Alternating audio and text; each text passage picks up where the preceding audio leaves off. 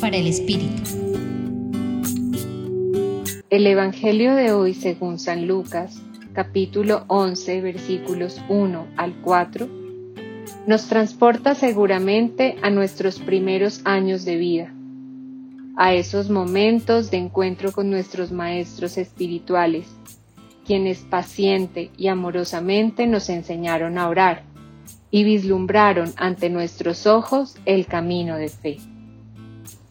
Hoy, en este instante, te invito a coger en tu corazón, haciendo uso de tu memoria, a esas personas o experiencias que han instruido y acompañado tu camino de oración, que han forjado tu espíritu, invitándote a relacionarte más y mejor con Dios y a fortalecer tu seguimiento con convicción Agradece a ellos la oportunidad que te han dado. Qué importante también reconocer en el pasaje bíblico la sed espiritual del discípulo, que viendo orar a Jesús y seguramente siendo testigo de su firmeza espiritual ante las circunstancias del tiempo, le dice sediento, Señor, enséñanos a orar.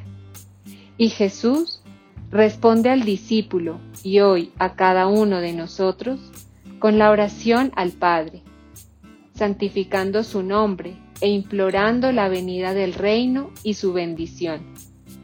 También nos conduce a reconocernos humanos, a pedir perdón con humildad por nuestras ofensas y conciencia para elegir y caminar en el mañana.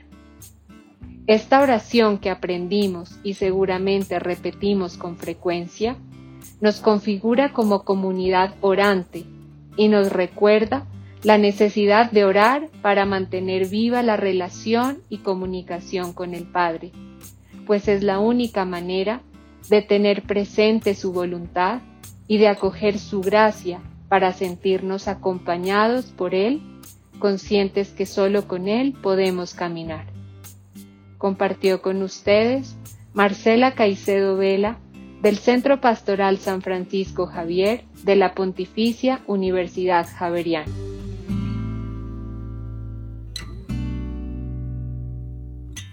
Escucha los bálsamos cada día entrando a la página web del Centro Pastoral y a javerianestereo.com.